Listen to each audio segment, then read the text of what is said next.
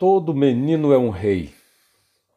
Eu também já fui rei, mas quá despertei. Então, a música cantada por Roberto Ribeiro nos anos 70, entre outras coisas, diz ainda: Por cima do mar da ilusão eu naveguei, só, em vão. Menino sonha demais, menino sonha com coisas que a gente cresce e não vê jamais. Todo menino é um rei. Eu também já fui rei, mas quá, despertei. De alguma maneira, todo menino é um rei. E enquanto a pessoa não amadurece, ainda achará que é um rei. Pensará que pode mais do que pode, que influencia mais do que influencia, que é mais importante do que é. Parecerá até que o mundo não pode sobreviver sem ele. Mas quá, como diz a música, o choque de realidade desperta e como desperta. Sobre esse orgulho que tanto nos faz pensar que reinamos, Voltaire escreveu em seu dicionário filosófico o seguinte: Embora esse sentimento não seja de modo algum conveniente a um animal tão medíocre quanto o homem, poderíamos, no entanto, perdoá-lo a um Cícero, a um César, a um Cipião, mas que, nos confins de uma de nossas províncias semi-bárbaras, um homem que tiver comprado um cargo insignificante e tiver mandado imprimir versos medíocres se sinta orgulhoso isso é motivo para ter do que rir por muito tempo. É assim que está escrito no dicionário filosófico de Voltaire. Eu pergunto, seguindo esse parecer de Voltaire, de quem você riria por muito tempo? Porque há tantos que são orgulhosos sem motivo para serem se não todos, né? como o próprio Voltaire coloca, mas há casos em que ele ainda admite poder caber um pouquinho de orgulho. Você riria daqueles que não têm nem esse pouquinho de razão? Quem seriam esses? Seria por acaso seu patrão, seu empregado, algum político, algum crítico, um atleta, um artista? Você riria de você mesmo? Ou de um vizinho? De quem? Eu sei que não é fácil decidir. Há tantos orgulhosos como nós próprios tendemos a ser, não é? E o orgulho se disfarça de tantos modos. Ele pode estar mesmo presente quando nós oferecemos ajuda, ou quando não aceitamos ajuda, ou quando não queremos ajudar.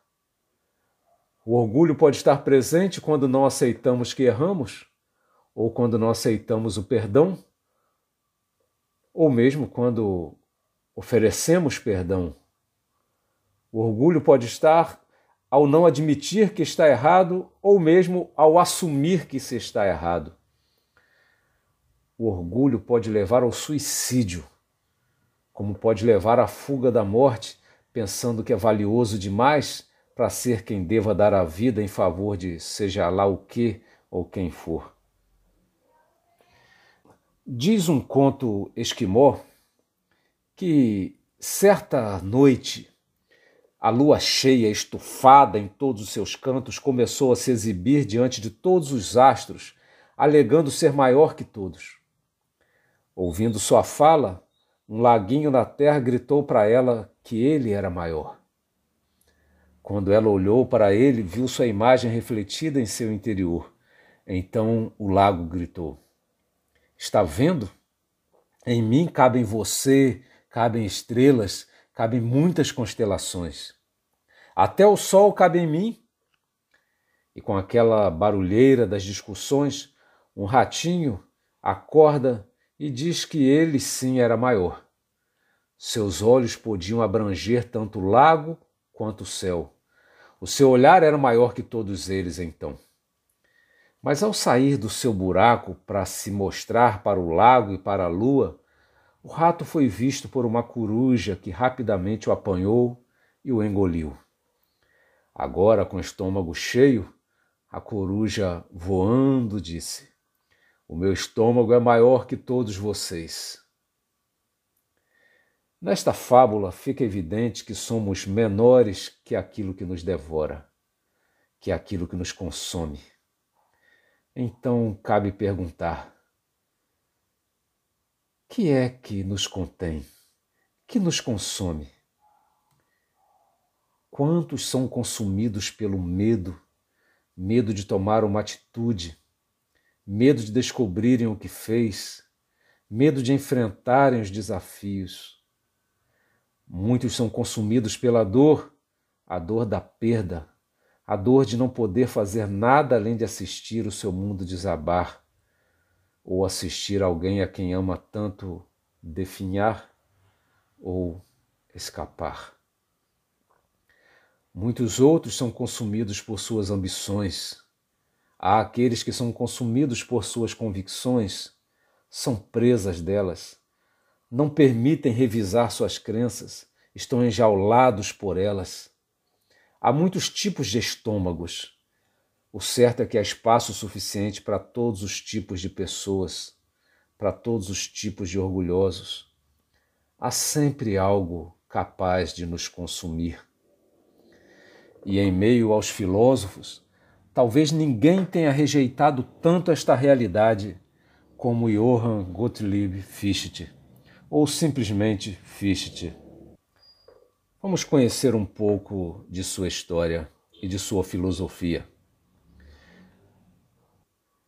Fichte nasceu em 19 de maio de 1762, de pais pobres, numa pequena aldeia na Alemanha. Seu primeiro trabalho era de cuidar de animais. Mas um dia, daqueles dias que marcam a história de alguém, o dono da fazenda em que ele trabalhava chega de viagem e está decepcionado por haver perdido o sermão daquela manhã. Aí os moradores o consolam dizendo que havia um menino que seria capaz de reproduzir o sermão com praticamente as mesmas palavras. Aquele menino era Fichte. Ele não só lembrava as palavras, mas os tons e os gestos. O fazendeiro encantado decide pagar os estudos do garoto e o envia para a escola. Já agora, na universidade, o seu benfeitor morre e ele fica sem saber como custear os seus estudos. Aí, com dificuldade, passa a ter apenas algumas aulas particulares. Sai em busca de emprego. Consegue um emprego de preceptor de certa criança. Mas, percebendo que a maior parte dos problemas das crianças vem dos pais, ele obriga os pais a lerem semanalmente em voz alta uma cartilha especial preparada para os pais. Essa cartilha se chamava Diário dos Erros de Educação que mais chamam a atenção. E hoje, quando gravo esta mensagem, é o dia do professor e me faz pensar o quanto tantos professores gostaríamos que os pais lessem algumas cartilhas, não é? É claro que os pais acabaram despedindo Fichte, que, arrogante como ele era, não percebeu que ele havia se excedido. Obrigar os pais a lerem em voz alta, semanalmente, a cartilha. Bem, mas Fichte ele não, ele não percebeu que ele havia cometido algum erro. Aliás, ele se sentiu um tão bom educador ele tinha tanto orgulho disso, se sentia tão grande assim, que ele se ofereceu para ser o educador do príncipe em Leipzig. Depois, quando ele ficou noivo, ele resolveu publicar uma obra sobre educação feminina. É claro que ele não conseguiu nem ser o educador do príncipe, nem publicar aquela obra sobre educação feminina. Aí ele tentou escrever dramas, tentou escrever novelas, mas nada disso foi bem aceito. Um de seus conhecidos da época escreveu que ele não falava bonito, mas falava com força. Disse que seu espírito era inquieto, que tinha sede de agir no mundo, que suas conferências públicas rugiam como uma trovoada e ele descarregava seu fogo em diversos relâmpagos. Agora, também ele coloca assim: se Fichte fosse desafiado, tornava-se terrível. Seu ego era tão grande que parecia não caber em nenhum estômago. Ele disse de si: Meu orgulho é pagar por meu lugar na humanidade. Portanto, ele não pensava que devia nada a ninguém. Fichte, poderíamos dizer, sem medo de errar. Era um homem problemático nos relacionamentos. Era mordaz com as palavras e insultava violentamente aqueles de quem discordava. Chamado por Weiskedel de rebelde da liberdade, era indomável, desassossegado. Mas a vida vai mostrando certas coisas como um professor que vai ensinando com didáticas, estratégias, metodologias, recursos, os mais diversos. Carecendo de um rendimento, Fichte aceita quando um estudante lhe quer contratar para que ele ensinasse a filosofia de Kant. Aí Fichte então passa a se debruçar na profundidade da filosofia de Kant. E sobre esse tempo ele escreveu: Lancei-me a esta filosofia que tanto eleva o coração quanto quebra a cabeça. Ele afirmou que a filosofia de Kant lhe preenchia e silenciava seu espírito impetuoso, e completou dizendo que foram seus dias mais felizes. Ainda que estivessem apuros pelo pão, sentia-se um dos homens mais felizes da face da terra. Só que isso não foi suficiente para abandonar seu gênio difícil, e ele então perde de novo o seu trabalho, muda-se para Varsóvia, arranja e perde novamente emprego por conta de desentendimentos. Mas ele recebe um bom dinheiro. Um dinheiro que é suficiente para ele viajar até Kant, o seu admirável filósofo de Königsberg. Ele se aproxima de Kant de um modo um tanto atrevido e Kant o recebe com reservas. Tempo passa, o dinheiro acaba e ele pede dinheiro emprestado a Kant. Kant não empresta. Aí, sem perspectivas, Fichte escreve um texto em quatro semanas. Envie esse texto para Kant. Kant realmente gosta do que Fichte escreveu e envie esse texto para o seu editor com recomendação. O texto é publicado, mas é publicado sem menção da autoria. E as pessoas não notam que o texto não é de Kant. Os críticos, os órgãos de imprensa elogiam e dizem que basta ler um pequeno pedaço para perceber que o augusto autor certamente era Kant. Quando Kant desfaz essa confusão, já é tarde para que eles pudessem criticar a obra. Então Fichte passa a ser conhecido como o autor de algo digno de Kant. E sua fama se espalha e ele é chamado a lecionar naquela universidade que ele teve de abandonar tempos atrás por não ter como pagar a Universidade de Jena, na Alemanha. Agora, sua sala de aula ficava apinhada de alunos, mas o seu modo truculento de demonstrar sua opinião logo lhe conquista o desprezo dos alunos que se voltam contra ele, apedrejam suas janelas zombam de sua esposa, complicam cada vez mais a sua vida. Mas Fichte é orgulhoso demais. Ele recusa o apaziguamento oferecido por amigos. O próprio Goethe, que naquele tempo era ministro, se oferece para ajudar. Mas Fichte recusa. Ele prefere o confronto.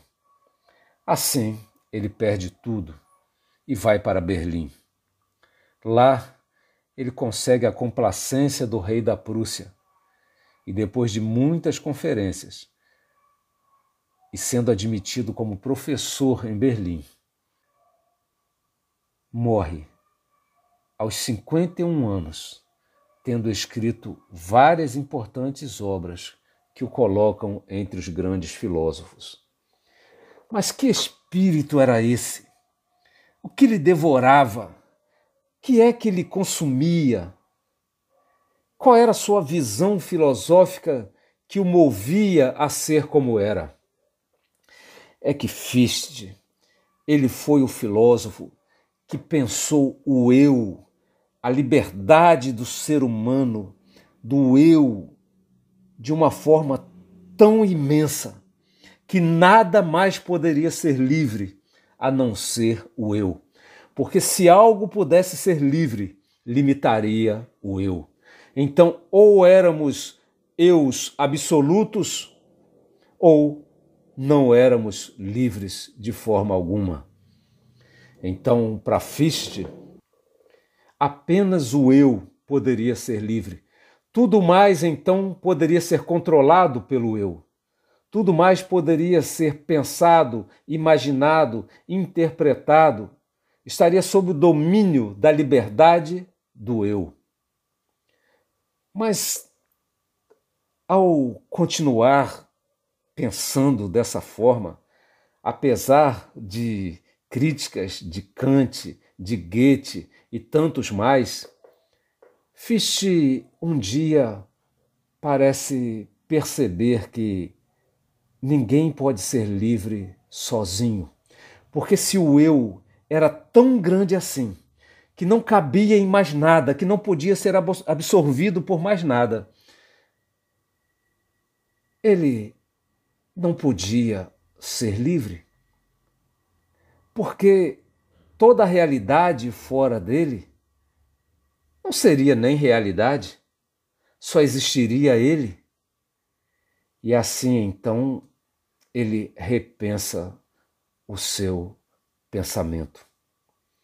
Porque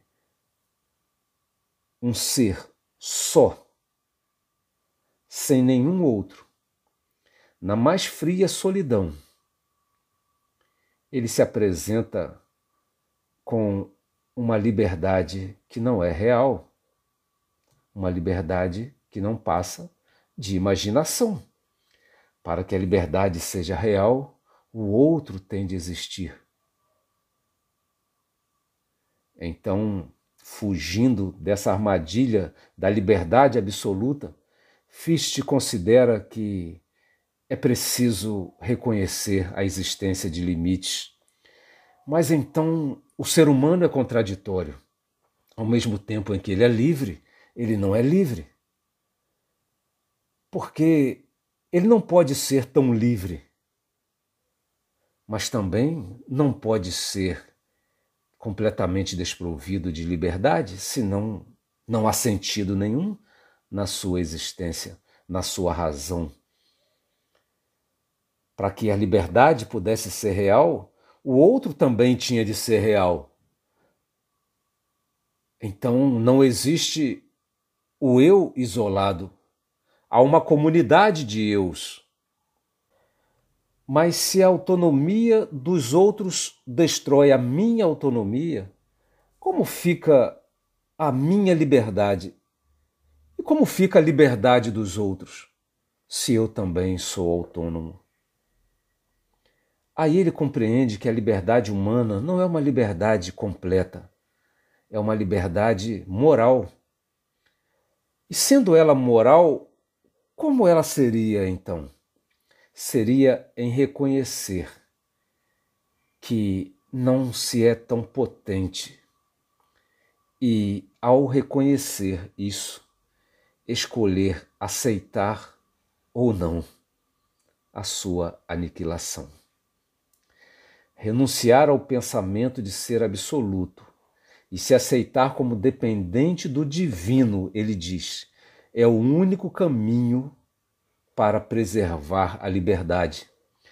Porque se tudo que há só está sob domínio de Deus, só quem se deixa estar em Deus pode ter liberdade. Sua liberdade será abrigada na liberdade de Deus. E a última palavra da filosofia de Fichte, aquele rebelde da liberdade, foi: viver em Deus é ser livre nele. Um dos mais orgulhosos filósofos de todos os tempos, um dos mais orgulhosos professores de todos os tempos, um dos mais orgulhosos seres humanos de todos os tempos, que acreditava ser a razão pura, independente de tudo mais, ser o único e absoluto, à medida em que cavou a mina da lógica, descobriu que só faz sentido ao ser absorvido por Deus. Isto faz lembrar aquela fala de Cristo, que em meio a tantas forças que lutam para nos consumir, para nos envolver, para nos aniquilar, Cristo disse: Eu vim para que tenham vida e vida em abundância. Se o Filho vos libertar, verdadeiramente sereis livres.